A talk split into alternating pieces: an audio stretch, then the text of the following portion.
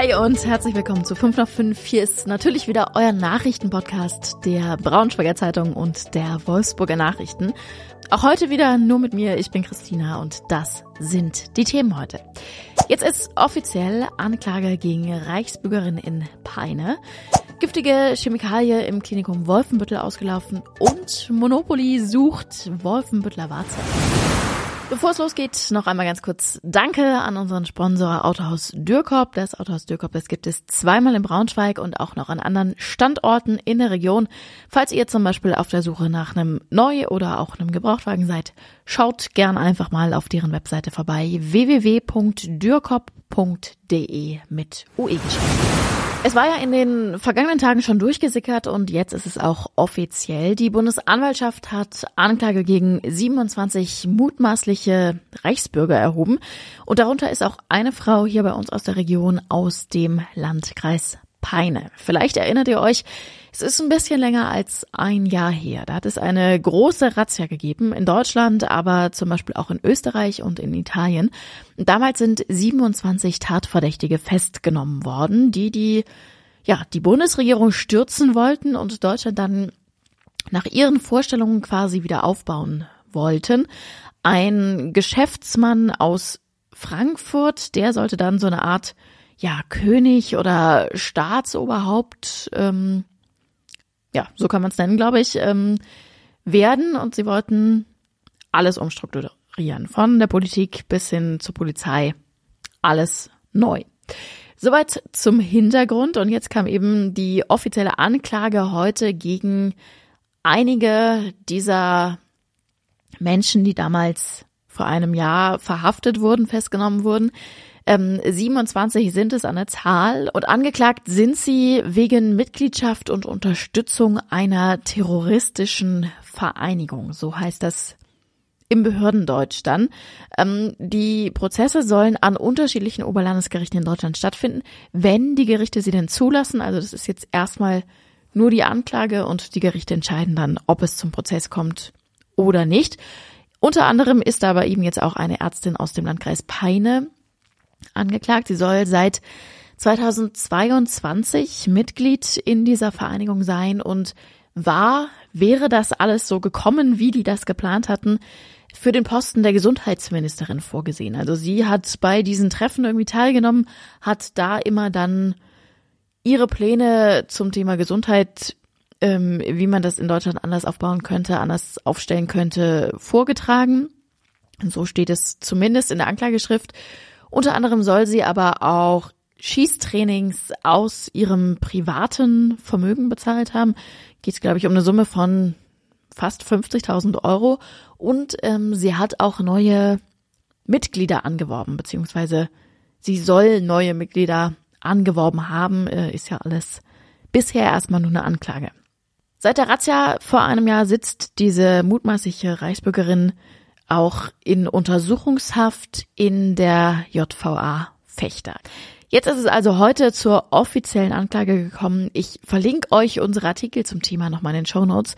Da haben wir nochmal viel, viel mehr Informationen und viel mehr Hintergründe für euch und wir analysieren auch mal, wie, wenn man das so sagen kann, wie das überhaupt so weit kommen konnte. Die Frau war ja Ärztin im Landkreis Peine, also die hatte eigentlich, eigentlich ein gutes Leben. Ähm, unser Kollege André Doller hat sich da mal dahinter geklemmt und das für euch so ein bisschen zusammengetragen. Großer Schreckmoment heute Vormittag im Klinikum in Wolfenbüttel. Da sind äh, chemische Substanzen transportiert worden. Ist eigentlich im Krankenhaus eine Standardsache. Allerdings ist dabei heute jetzt ein Behälter mit Formaldehyd umgefallen und kaputt gegangen. Ähm, ich habe es doch mal nachgeschaut. Das verwendet man in Krankenhäusern zum Beispiel, um Gewebeproben, die da untersucht werden, auch länger haltbar zu machen. Wenn dieses Formaldehyd aber in der Luft ist, dann hat es so einen ganz stechenden Geruch und es kann auch für Atemwege und Schleimhäute echt gefährlich werden. Und deswegen ist im Wolfenbüttel natürlich auch heute direkt Großalarm ausgelöst worden, auch wenn das eigentlich nur so eine mini kleine Flasche war, die da umgefallen ist.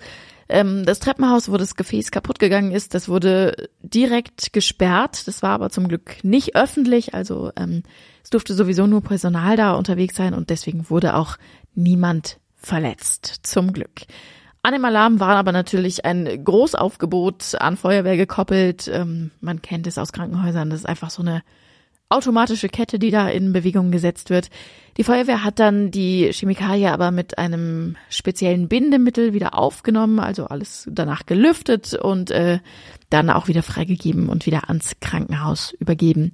Also viel Aufregung wegen einer kleinen Flasche, aber zum Glück ist alles gut gegangen. Gestern habe ich hier im Podcast ja über diese eskalierte Weihnachtsfeier in Braunschweig am vergangenen Wochenende gesprochen und mittlerweile kommen auch immer mehr Details dazu ans Licht. Also es ging wohl wirklich um eine Weihnachtsfeier oder zumindest war das ein Verbund von Menschen, die alle in einem in dem gleichen Betrieb arbeiten, alle aus dem Bereich Helmstedt und offenbar ist man im Movies, also der, das ist der Laden, also in der Innenstadt so eine Kneipe, wo diese Feier stattgefunden hat. Und da ist man dann offensichtlich mit einer anderen Gruppe irgendwie in Streit geraten. Es ist völlig eskaliert. Warum man sich überhaupt gestritten hat, das versucht die Polizei noch zu ermitteln. Vielleicht lässt sich das aber auch irgendwie gar nicht mehr so genau klären. Wahrscheinlich war es am Ende irgendeine totale Nichtigkeit und dann sind die Emotionen hochgekocht und alles ist total eskaliert. Was genau passiert ist, das habe ich ja gestern schon ausführlich erzählt. Hört da auch sonst gerne nochmal in die Folge äh, von gestern rein. Ich verlinke euch aber auch gerne nochmal einen Artikel, den wir heute nochmal ganz aktuell dazu hatten. Wir haben nämlich mit dem Leiter des Einsatz- und Streifendienstes in Braunschweig nochmal gesprochen. Ingo Patzke heißt er. Und er sagt tatsächlich auch in Jahrzehnten Polizeiarbeit, die er jetzt schon macht, hat er solche Szenen noch nicht oft erlebt. Also, dass es so dermaßen eskaliert ist. Es gab wirklich mehrere ja, wie sagt man das, Prügelei, Brandherde. Es mussten irgendwie mehrere Streifenwagen noch dazu gerufen werden. Ähm, heftige Nummer auf jeden Fall. Und er hat auch nochmal betont, dass sowas die Polizeiarbeit natürlich auch belastet. Also das sind auch, Polizisten sind auch nur Menschen. Da geht niemand raus am Ende und äh, sagt er, mein Gott, jetzt sind vier meiner Kollegen schwer verletzt, liegen im Krankenhaus teilweise. Das lässt mich jetzt total kalt. Es gibt schlechte Nachrichten für alle, die in Wolfsburg auf der A39 mit dem Auto unterwegs sind. Momentan ist da ja Richtung Norden zwischen Sandkamp und Weihausen eine dicke Baustelle. Und es wird auf jeden Fall auch noch so ein bisschen so bleiben. Also es ist einspurig, so dieses übliche eine Spur auf dem Gegenverkehr, eine ähm, Richtung Norden, dann natürlich, ähm, also totale Staugefahr. Äh, gut frequentierte Strecke geht ja da auch Richtung VW-Werk. Ähm, ärgerlich, ähm, muss aber gemacht werden. Und äh, was aber so besonders ärgerlich ist, ist, es geht nicht so wirklich voran im Moment. Probleme macht nämlich ähm, das Wetter, beziehungsweise eher dieser Wintereinbruch, den wir ja ja, Ende November, so vor so gut zwei Wochen äh, hatten. Da gab es eine Zwangspause in der Arbeit, weil bei der Kälte darf kein Asphalt oder kann kein Asphalt verlegt werden. Jetzt geht's seit dieser Woche wieder langsam los. Über die Feiertage gibt's aber trotzdem auch noch mal eine längere Pause. Die war aber auch schon länger geplant und angekündigt, also völlig unabhängig vom Wetter. Die geht bis in die zweite Januarwoche rein. Also bis dahin passiert erstmal nichts. Ähm, wie gesagt, es ist geplant gewesen. Ähm, man fragt sich das ja, oder ich frage mich das oft, wenn ich irgendwie mit dem Auto unterwegs bin und dann sind da Baustellen und wirklich niemand arbeitet. Dieses Mal ist es geplant, trotzdem sagt aber die Autobahn GmbH, ist man noch im Zeitplan, ähm, wenn jetzt nicht nochmal der Wintereinbruch kommt und irgendwie alle Pläne durcheinander wirft, dann soll die Baustelle im April 2024 auch fertig sein. Wir sind gespannt. Und Monopoly sucht Wahrzeichen in Wolfenbüttel, beziehungsweise eher für Wolfenbüttel. Diese Städteversion von Monopoly, die gibt's ja in den verschiedensten Ausführungen mittlerweile. Und jetzt ist eben auch Wolfenbüttel dran. Im Sommer war das schon angekündigt worden, seitdem sucht man fleißig Städtenamen und jetzt im Winter zu Weihnachten soll es eben soweit sein. Ähm, da ist ja, das ist ja so dann, dass das komplette Spiel auf die jeweilige Stadt ausgerichtet wird. Also auch alle Ereigniskarten, die Straßennamen, sogar die Spielsteine, die es gibt, also diese Männchen zum, zum Fortsetzen dann. Und für Wolfenbüttel braucht man jetzt noch Denkmäler, die die Bahnhöfe im klassischen Monopoly ersetzen. Also man hat logischerweise keine vier Bahnhöfe in Wolfenbüttel und deswegen setzt man da auf Denkmäler. Und momentan stehen noch acht zur Auswahl äh, und die sind auf so Postkarten hinterlegt. Sie könnt ihr an verschiedenen Stellen in Wolfenbüttel abholen. Äh, verlinke ich euch nochmal in den Shownotes den Artikel da.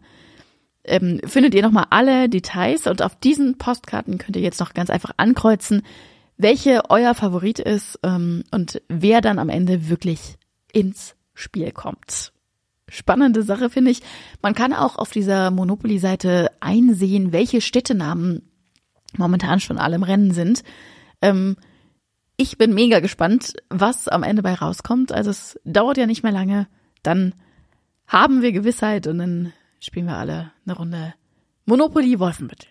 Damit bin ich tatsächlich auch schon wieder am Ende der heutigen Folge. Ihr wisst, wenn ihr Fragen, Anregungen, Kritik, Themenvorschläge, irgendwas habt, könnt ihr euch jederzeit melden. Unsere E-Mail-Adresse ist die 5 nach 5 at funkemedien.de oder ihr schreibt an die Nummer in den Show Notes. Da könnt ihr uns auch bei WhatsApp erreichen. Und äh, wir freuen uns immer über Bewertungen, wenn ihr bei Spotify hört, bei Apple Podcasts oder so. Lasst uns kurz eine kleine Bewertung da, freuen wir uns drüber. Tschüssi und bis morgen.